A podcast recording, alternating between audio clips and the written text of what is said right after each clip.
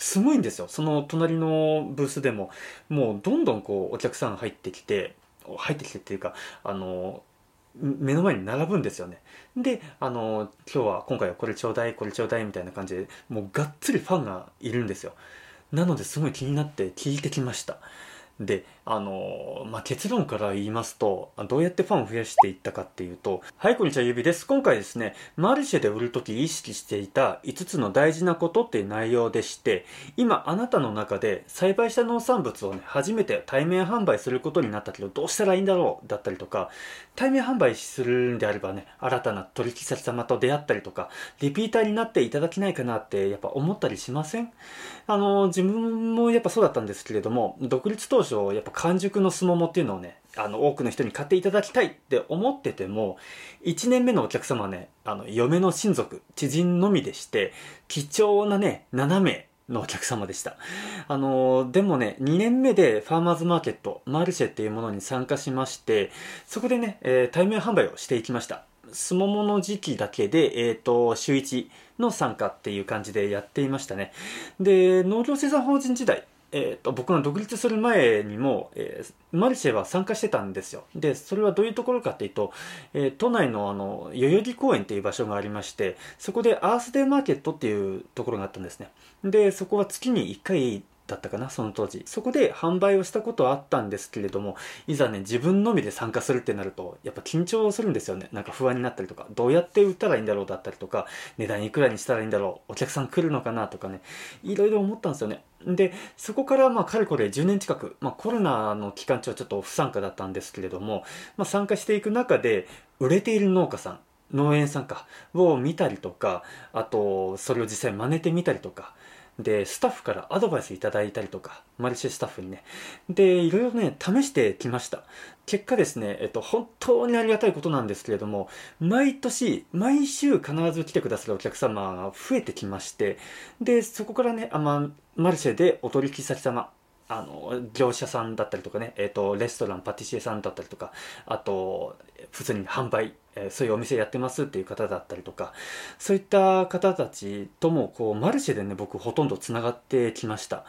あとね、えっ、と、すももといえばね、菊島さんみたいな感じで、あの、すもものそのブランディング、自分の農園のブランディングにもやっぱ繋がってきまして、あの、本当に感謝してます。そういう意味では。ですので、あの、まあ、僕のこの経験談がね、何かのお役に立てればなと思いまして、あの、今回の内容を聞いていただくことで、あなたのね、この育てた農産物をね、あの、買いたいのって言われるような、そういったね、ファンが増えて、農業での喜びを味わえる人生をね、あの、送れるようになる近道になるかなと思いますんで、あの、聞いていただけたら幸いです。えー、初めてね、対面販売するあなただったりとか、あと、どうやったら売っていいのかわからないあなた、あの取引先さんだったりとかとファンになっていただきたいっていうそういったあなたにとってあの参考になれば幸いです。話の流れとしては意識していた5つのことこれ結論ね先にバーッと上げます。でそれぞれを1つずつこう紹介していきますんで。なので、まあ、最初のこの結論5つ分ねちょっと過剰でバーッと言うだけなんですけど、まあ、そこだけ意識してもらえるだけでもいいのかなって思います。はい。それでは早速本題なんですけれども、マルシェで売るとき意識していた5つの大事なこと。これ先に言いますね。えー、1つ目ですね。山盛り。2つ目が1つだけ。で、3つ目が定期的。4つ目が不安を解消。で、5つ目が占いっていうね、あの、この5つですね。あの、1つずつ見ていきます。まず山盛り。1つ目の山盛りっっていう内容ですが、これどういうことかっていうと、あの、農産物、こう、販売するものを、もうとにかくね、あの、山盛りするんですよね。ドカーッと置いとく。お客様がこう見た時に、うわ、なんだあれっていう、そういう風にこう目引くんですよね。それが、えっ、と、山盛りっていう内容なんですよね。これ、なんでね、こういうことをしたかっていうと、やっぱマルシェのスタッフさんに最初教わったんですよね。あの、最初、ほんと初日ですよ。あの、初めての、あの、そのマルシェに行った時に、あの、こうやって並べてたんですよ、スモモを。そしたら、あの、菊島さん、あの、なるべくもう出せる分だけ出した方が絶対いいですよって言われて。僕、その時、あの、本当一段だけ、バラーっとこう並べてただけなんですよね。だけど、そのスモモをもうとにかくね、じゃあ、そう言うんだったらと思ってね、こう山盛りにしたんですよ。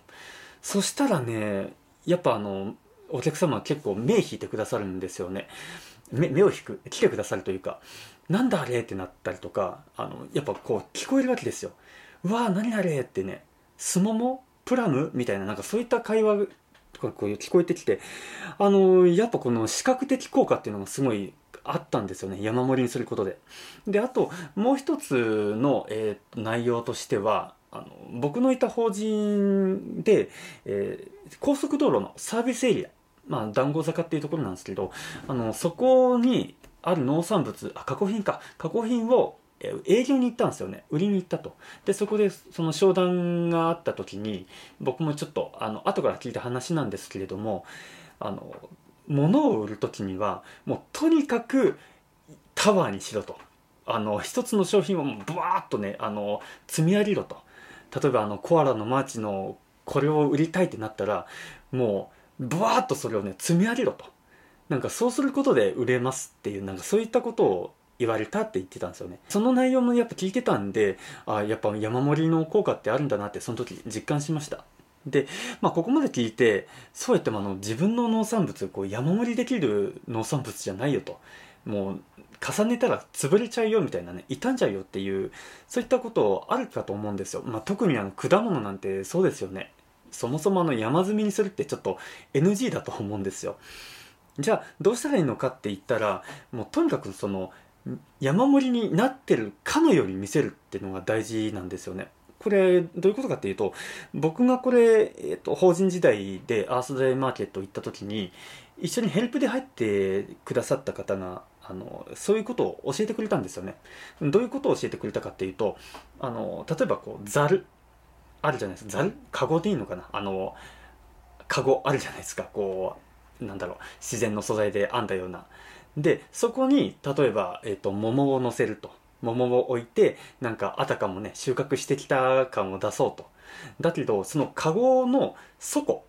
あのお客様の方からは見えない部分。そこに桃を入れる必要はないと。そこはもう新聞紙であのかさ増ししてくださいって言われたんですよね。でかさ増しして見える部分だけこうあの桃を乗せると。そうすることであたかもそのカゴにカゴの中にはいっぱいこうね目いっぱい桃が入ってるかのように見えてそれでお客様はもうやっぱ視線が行くからって言ってたんですよ。で実際ねやっぱ試してみたらあの本当その方の言うおっしゃる通りでしてやっぱそっちにねまずあの関心がいくんですよね。アテンションがいって「ねえ何これ?」ってね美味しそうみたいな。なそれもやっぱ経験してたっていうのもあってやっぱ山盛りのね効果っていうのをやっぱ改めて実感はできました。えもっと分かりやすい例で言うと例えばさっきのサービスエリア、え、コアラのマーチをねあのタワー山積みバーってやるっていう時にももう中身は空でいいと。あの中身が入ってない売れる商品じゃなくてなん空で空箱でいいと。もう外側の商品だけが、えっと、実際ねあの売っているあのコアラのマーチ中身が入ってるコアラのマーチでよくて中身は空っぽでいいと。なんかそういうイメージであの考えてもらうともっと分かりやすいのかなって思います。はい以上が、えー、山盛り。もうこういうふうに山盛りに見せるってことが大事っていうことですね。意識してました僕は。はい、えー、2つ目、1つだけ。えー、これどういうことかっていうと、あのー、まあ、僕、すもも農家なんで、もうすももしか持っていかなかったっていうことなんですよ。そうすると、やっぱこれ、えー、1つ目の内容にもちょっと重なるんですけれども、あの、目引くんですよね。で、あの、これはあの、視覚的な効果っていうのもあるかもしれないんですけれども、あの、お客様にこれ、あること言われまして、どんなこと言われたかっていうと、もう、これが美味しいって言ってるようなもんですよね、みたいな。あのいろんなこうものを置いてあるとまあこれも美味しいこれも美味しいこれも美味しいだけどあの一つの商品一つの商品をドーンと置いてあるともうなんか信頼しちゃうみたいななんかそういったことを、えー、その当時あの言われたんですよね。あそういう効果があるのかとその時思いましてであとそのお客様にやっぱ言われたのが迷うことがないもうこれを買っていけって言ってるようなもんだよねっていう。本当そういうニュアンスで言われたんですよね。あなるほどなと。なんか品揃えがたくさんあった方が選択肢が増えてで必要なものもねあのそこで手に入るからいいのかなと思いきややっぱこれですよこれがいいんですよっていうのを前面に押し出すっていうそっちの方があのお客様にこう刺さりやすい。あと関心がない人に対してもなんだあれっていうふうにねあのこう視線がいくってなんかそういった感じで言われたのを今でも覚えてるんですよね。そこからですねあの一つだけもうすももだけを持っていこうと。でこれあとマルシェのスタッフの方にも言われたんですけれどもえっ、とある商品とあのそれに関連するある商品なえっ、と何て言ったかな。えっ、とちょっと商品忘れちゃったんですけど農産物忘れちゃったんですけれどもまあ例えばすももを置いてでその横に、えー、アプリコット。アプリコットってなんで英語で言ったんだろう。あの、あんずです。あんずを置いておくと。まあ似たようなね、えー、商品だから、なんか売れるだろう。もっとなんかこう、相乗効果あるんじゃないかなと思って、えー、そういった感じで売ってみたらしいんですよね。でも、そしたら今までの売り上げよりもやっぱ減っちゃったっって言うんですよ。そうやってね、付随してるものがあると、こっちも買って、こっちも買っていくみたいな、なんかそういうケースあるんじゃないかなって思われるかもしれないんですけれども、逆に売り上げが下がったってマルシェの方が言ってたんですよね。だからなんかそこはね人間の不思議な心理だなってなんか思いましたなのでなるべくあの刺さるものをねドーンとあの一つ置いとくこれですよっていうものを置いとくっていうのがあのいいんだなってそこでも実感しました。あとですねこの一つだけっていうこの売り方を、えー、実際してみるともうそこからね僕の中では、えー、取引先様がね増えていったんですよ。あのなだからこれがどういうことかっていうとあの専門性をアピールできるってことなんですよね。僕はすもも農家ですよと。すもも農家なんですよと。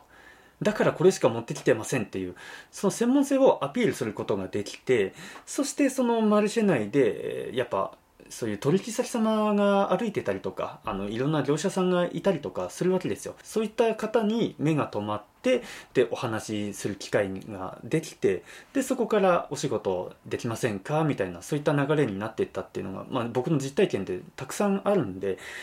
これはやっぱかなりメリットなんじゃないかなって思いますね。この売り方をすることでいろんなお取引先様とつながっていったっていうのが本当僕の実体験でありますんでこれは結構あの有効なんじゃないかなって思います。まあ、ここまで聞いて、まあ、そうは言ってもやっぱいろんな農産物持ってきたいよとあのなおさら野菜農家さんとかそうじゃないですかいろんな多品目でこう作ってってでこう売りたいというかあのやっぱ思うじゃないですかだそういった場合どうするのって思われるかもしれないんですけれども例えばインゲン豆ドーンみたいな、あのー、そういった農家さんやっぱいないんですよ。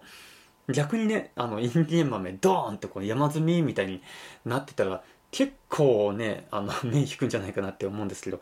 ちょっと怖いですよね。あのやっぱ一つだけ持っていくってちょっと勇気いりますもんね。売れるのかなだったりとか。ななのであのーなんか僕がそのいろんな出店者さん見てて思うのは本当ね結構メインになるものを置いてあるんですよね。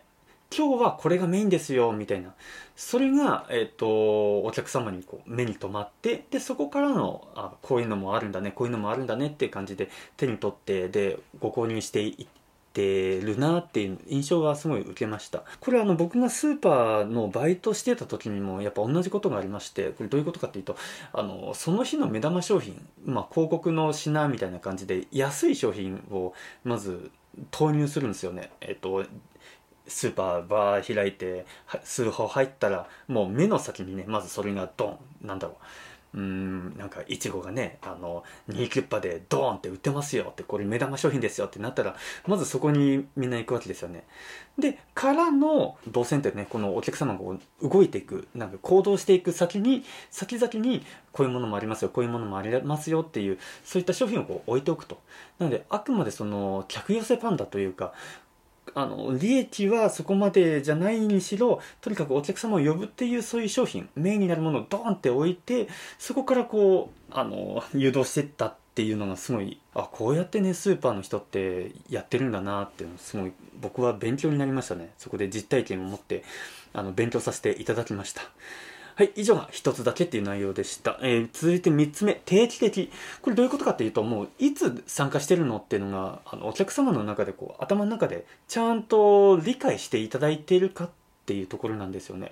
これあの、例えばね、今日は行く、あ次はいつかわかんない、突然行くみたいな、そんなんなると、やっぱリピートしたい、もう一回買いたいっていうお客様からしてみたら、いつ来るのかがわからないじゃないですか。なので、いつ行けば、あの、もう一回すもも買えるんだだったりとか、いつ行けば、あの、野菜買えるんだっていうのが、ちゃんとね、お客様の中で理解してる、把握できてるっていうことが大事っていうことなんですよ。そのためには、やっぱ定期的に行っている、定期的に参加しているっていうのが、もう何よりも大事かなって思います。まあ、ここまで聞いて、まあ、今、SNS の時代だから、まあ、何日にね、出店します、次何日に出店しますってこうやっておけば、それで分からんからいいんじゃないって思われるかもしれないんですけれども、あの、もう、確かに SNS の時代なんですけれども、みんながみんな SNS 見てるわけじゃないんで、やっぱこの口頭でお話しするね、コートで釣りいついつ参加しますよだったりとか、あの、まあ、言ってそこで初めて知るっていうお客様もいらっしゃいますし、もしくはこう、あらかじめね、こう、なんかメモというか、出店日、いついついついついってこう書いてある紙を渡すみたいな、そういった感じでやらないとなかなか周知できないんだなっていうのもすごいよく分かりました。ただ、やっぱそれもちょっと面倒いじゃないですか。そのお客様にとってみたら。お客様の観点から立場からしてみたらあ今日は、えっと4日の金曜日ね。あ次は、えー、23日の水曜日ね。みたいな。なんかちょっとこうなんかよくわかんないという。ね。なんかそれよりは毎週何曜日に来ています。みたいな。それを一つ言うだけで何々さんの野菜は、まあ、毎週日曜日行けば必ず買えるんだ。みたいな。もうすごい一番分かりやすいじゃないですかシンプルに。なのでやっぱ定期的にあの毎週木曜日参加してますよだったりとか、まあ、僕の場合そのマルシェ週末だったんで、まあ、僕は毎週土曜日参加してますよっていう感じであのやってそれでお客様にねあの認知していただいたっていうそういったことがあります。まあここまで聞いて、まあ、そう言っても毎週週1で参加するのって結構だるくないだったりとか農作業がそもそも忙しいのにそんな週1なんて一日外出られないよって思われるかもしれないんですが本当に大変ですよね。本当にしんどいと思います。あの忙しいこの忙しい中にねこの忙しい中で外に出て販売しに行くってねそんな時間あったら畑やりたいじゃないですか。本当僕も僕もねやっぱ当初すんごいその気持ち強くあったんですけどあのー、でもねやっぱ参加する意義やっぱあります。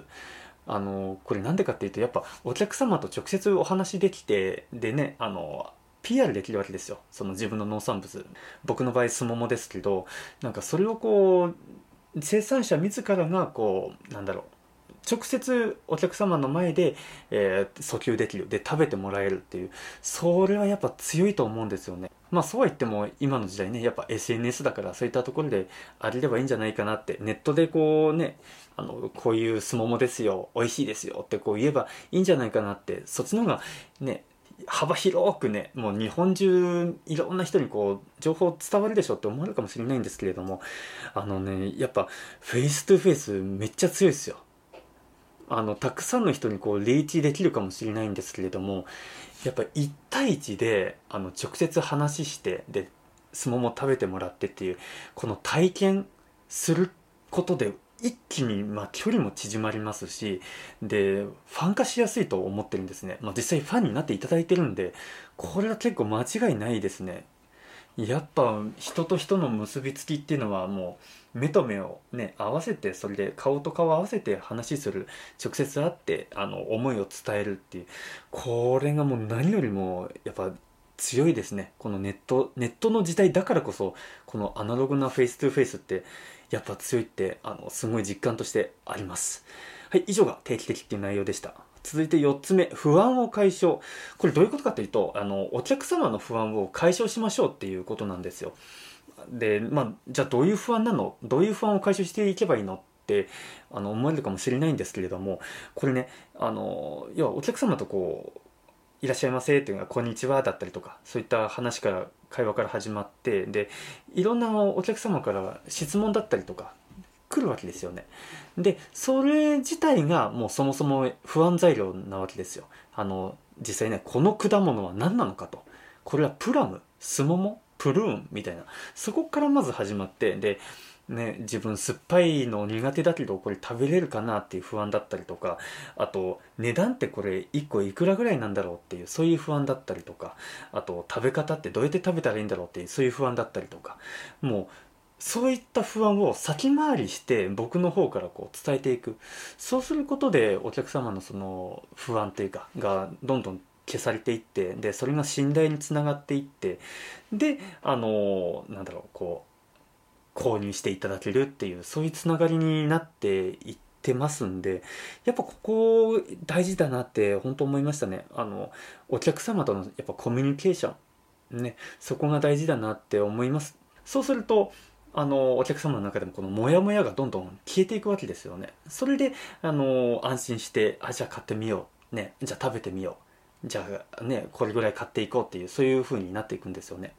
で結構あのやっぱこうやってコミュニケーション取った上でで相撲もねお客様がこうこれとこれって選んだりとかもしくは僕の方でねあのこういうふうにこういうこれがいいかなこれがいいかなってこう選んだりとかしてるとあのそのお客様になったパーソナライズされたすもも農産物っていうのをこう提供できるわけですよ。これかなり重要だと思うんですよね。自分のためだけの農産物なんだすももなんだっていうそういう特別感味わえるわけですよ。そこねやっぱかなり満足度が上がる要因だなって思いましたね。あのなんでそんなことをねなんか分かるのって思われるかもしれないんですけれどももうそれはもう僕自身がお客様ごめんなさい。客になった時にあのどうされたいかってやっぱ想像すればもうそんな簡単なわけですよ。僕がこうしてほしいって思うことを僕がお客様に対してこうするだけっていう、まあ、シンプルなことなんですよね。そうするとやっぱねあの例えばすももで言うと結構僕いつ頃召し上がりになりますか？だったりとかいつ食べますか？だったりとかなんかそういったことを結構聞くんですよ。でそうするとあでも今日か明日には食べますみたいな感じの返答だったりとか1週間かけて食べたいだったりとかなんかそういったいろんな返答が返ってくるんですよね。そしたらあのじゃあ例えば今日明日でもう食べちゃいますっていうんであればもう完熟のもうそれこそ完熟なやつだけをこうねピックアップしてでこう提供できると。で1週間かけて食べたい毎日ね食べたいみたいなそういうお客様に対してはあの熟度を変えてあげる。ね、じゃああの色のね濃いやつからこう順々にねこう薄いやつあの濃い順に食べてくださいねみたいな感じでこうあの選んで、えー、提供すると。そうするとやっぱお客様のやっぱ満足度っていうのも、まあ、今の言葉今のあれですかね、えっと、SNS の時代でいうと演技が高いというかエンゲージメントがねあの高まるみたいななんかそういったところがあると思うんでなのであの目の前のお客様に対していかにこっちがベストを尽くせるかってそこがやっぱ大事だなって思います。まあねでもここまで聞いて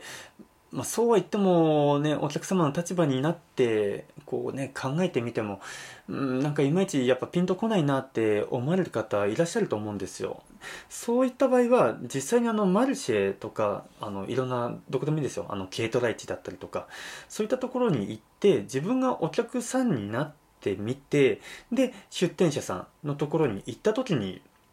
ね、まず第一印象でこう感じたことそれがあの不安材料の一つのネタになっていくと思うんですよ。あなたが一番最初に思ったことえこれはちょっと入りづらいなだったりとか、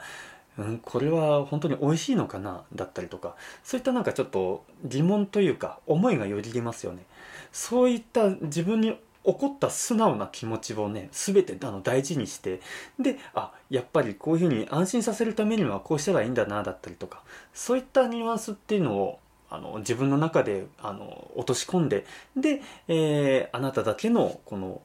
売り方っていうのがこう確立していくんじゃないかなって個人的には思います。他の出店者他の出店者さんを見てなんか学ぶことっていうのも結構多いかなって思います。以上が不安を解消っていう内容でした、えー、続いて5つ目占い。はいあの売るのに占いってどういうことって思われるかもしれないんですがあのこれどういうことかというとあのもしですね、あなたが、あの、ちょっと想像していただきたいんですけれども、マルシェとか、まあ、どこでもいいです。お店でもどこでもいいですけど、これ美味しいよ、だったりとか、これ買ってて安いよ、みたいな。で、ちょっとこっちおいで、こっちおいで、みたいなね。なんかそう言われたら嬉しいですかっていう。嫌じゃないですか。ね。なんか、なんかこう、売りつけられることほど本当嫌なものないなって、なんかやっぱ思うんで、やっぱあくまでこう、買うか買わないかっていうのは自分で判断したいわけですよねにもかかわらずこれ美味しいからねあの絶対美味しいから間違いないから買ってってみたいなそういったことを言われるとやっぱ自然とこう壁作りますよね。心の壁をねもう心の壁もシャッターでもいいですけどね。シャッターを下ろしてもうねもう買いたくないみたいなね。そういうスタンスになっちゃうじゃないですか。そうなるとそこから先にまたそのシャッターを上げにくくなるんですよね人って。なんか一回シャッターを下ろされちゃうとこっちもねなかなかこうそれでもこじ開けようみたいな。あのちょっとでも買ってってよ買ってってよ見てってよってねそんなね、ほんと無理やりはちょっときついなとか思うんで。なんで、じゃあどうしたらいいかっていうと、あの、僕の中での、あの、結論としては、お客様と会話するスタンスでいるっていうのが大事かなと思うんですよね。もう、お客様と会話するのが目的。ね、あの会話をしていろんなこのなんだろう、まあ、情報収集でもいいですよ。どういうこと考えてるのかなだったりとかどういうことに興味あるのかなだったりとかそういったことを話をなんか聞きに行くみたいなそういったスタンスでいるのが大事かなって思いました。あのその延長線上で買ってみようかなっていうねあのその購買行動っていうものがあるっていうぐらいでいいと思ってます。僕もあの最初1年目っていうのはやっぱ赤字覚悟で行きましてね燃料代ガソリン代だったりとか高速代だったりとかね出店料だったりとか駐車場の料金だったりとかそういったもろもろを考えてえ本当にこれペイできるのかなみたいなね売れるのかなってやっぱそういった不安めっちゃあったんでまあ、売れないの覚悟で行ってでもどうせ行くんだったらあの自分のね農園のチラシをこう渡していこうと。ちょっと興味ある人にね来てくださったお客様にあのうちこういう農園ですみたいな感じで渡すだったりとか。あとねすももをやっぱね食べてもらっておこうって。やっぱすもも食べたことない人すごい多いんですよ。かつですねあのすもも食べたことあるっていう方であってもどうせ酸っぱいんでしょっていうねそういうお客様も結構多かったわけですよ。だけど完熟になるとこんだけ美味しくなるんだよと。その味を知ってもらおうっていうことであのとにかく食べてもらおう味してもらおうっていうスタンスでやっぱ最初言ってたんですよね。そこからでしたね。あの試食したりとかなんかそういうお客さんとの会話をするっていうなんかあんま売りつけないスタンスでいたらあのなんだろう。まあそのねじゃあ買っていこうかしらみたいな。うん、自分のね思いだったりとかこういうことをやってますみたいなそういった思いも含めてお伝えした上であの買っていってくださるっていうお客様が結構多くなってったっていうのが実感としてあります。経験としてあります。やっぱねこの占いスタンスっていうのは大事かなって思いました。まあここまで聞いてねじゃあねただ立ってるだけだったりとかあのむすっと立ってればいいのかっていうとそれはまた違いますからね。あの売るつもりはないよみたいなね一元さんお断りみたいななんか頑固な農家ですよみたいなそういったスタンスもそれはそれでちょっとまずいんでやっぱこうお客様とこうやって興味持っていただいてるっていうことが何よりなんか嬉しいですっていうそういうスタンスが大事かなって個人的に思います。以上が占いっていう内容でしたはい、ちょっと長くなっちゃいましたけれども、あの、ここで一旦振り返っておきますと、えー、マルシェで売るとき意識していた5つの大事なこと、これ振り返りますと、えー、1つ目、山盛り、2つ目、1つだけ、3つ目、定期的、4つ目、不安を解消、5つ目、占い、この5つでした。はい、ここまで聞いて、あの、そもそもあの、スモモ農家ってあんまいなくない？ね、珍しいから結構人来るんじゃないって思う方だったりとかあと野菜農家さんみたいに少量多品目でたくさん売るっていう人そういう場合はどうやってファンを増やしてるのって思われるかもしれないんですけれどもこれあの確かにそうなんですよ。あの僕マルシェでね十何年、えー、と参加してますけどすもも農家って僕一人なんですよね。ですもも売ってる方はいらっしゃるんですけれどもあのそこまで大々的じゃないと。もう本当僕がほぼすももっていうと僕が売ってるみたいななんかそんな感じだったんで確かにそういった側面あると思うんですよね。でかつ野菜農家さんめっちゃいます。でもうもちろんねそういう場所なんでそういうマルシェっていう場所なんであの有機栽培はもうもちろんですしそこからの自然の自然農法だったりとかあのそういった方も結構いらっしゃるんですよ。であのそういった農家さんって、まあ、どういうところでね差別化するんだろう。どうやってお客さんの心を掴んでいくんだろうってやっぱすごい僕も不思議に思ったんですよ。どうやってやってるんだろうって。で僕実際聞いてきました。あの隣にいたもうそれこそ自然のやってらっしゃる方あの肥料もあげないまあ農薬もねかけないみたいな。でそれでやってますよっていうご夫婦えっ、ー、とそうですね3 4 0代ぐらいのご夫婦なんですけれども聞いてきました。すごいんですよ。その隣のブースでも。もうどんどんこうお客さん入ってきて入ってきてっていうかあの目の前に並ぶんですよね。であの今日は今回はこれちょうだいこれちょうだいみたいな感じでもうがっつりファンがいるんですよ。なのですごい気になって聞いてきました。であの、まあ、結論から言いますとどうやってファンを増やしていったかっていうともうその、えっと、奥様が言うにはもうコミュニケーションだと。もう最初はねやっぱ品揃え豊富で他の人が作ってないようなものそういった品種のものを並べるからあのファンが増えるみたいなねそういったニュアンスで話はしていたんですけれどもでもやっぱよくよくこう聞いていくとやっぱねコミュニケーションなんですよね。お客様といかにあのなんだろうフレンドリーな関係っていうかあの距離縮められるか。なんかそこで、えっと、その農園さんの人柄にファンになってもらう。その農園さんの思いこういうやり方やってますよっていうことに対してファンになってもらうと。なんかそこがあのやっぱ一番重要かなっていう感じで、えー、お答えしていただきました。やっぱこう有機栽培でやってますよっていうそこもね一つ差別化だと思いますしあと自然農でやってますよっていう方法もね訴求の仕方もあの差別化の一つの要因になるかもしれないんですけれどもやっぱ自然農やってる方がた、えーと、そのマルシェでも5名ぐらいいらっしゃってでもうやっぱそうやってねあのじゃあどこで差別化するのかと。なんで A さんのところで買って B さんのところでは買わないのかってやっぱそういう話になってくわけですよ。そういった時にやっぱ人柄あのその人の思いやっぱそこが大事だなってっていうのをねあのその農家さん夫婦見ててもやっぱ思いましたしやっぱ実際そういうふうにおっしゃってたんであのいかにお客様の、ね、その人の生活の中にねこう溶け込めるかっていうやっぱそこのお客様のことをすごいよく考えてあの、ね、コミュニケーションしてますってことをおっしゃってたんでああ勉強になるなって。はい、僕も僕ももっとねお客様のことをしっかり考えて対応していこうって思いました。あとですねこうどうやってファンを増やしていくかっていうことに関してこれやっぱマルシェ側の回答ね、マルシェの人のアドバイスなんですけれどもやっぱね SNS で情報発信をしていくっていうのがやっぱ大事だっておっしゃってたんですよね。なかなかこれ大変じゃないですか。あの僕もねインスタやったりとかね、まあ、ツイッタ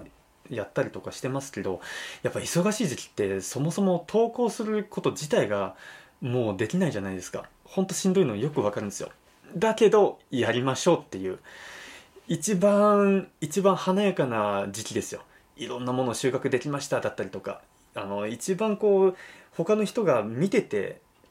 あの楽しい時期。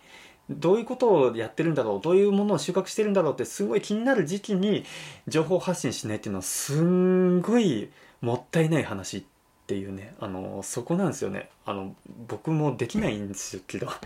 ね僕もできてないんですけれどもねあの頑張ってこの YouTube 上げてるのが本当精一杯になっちゃってるんですけど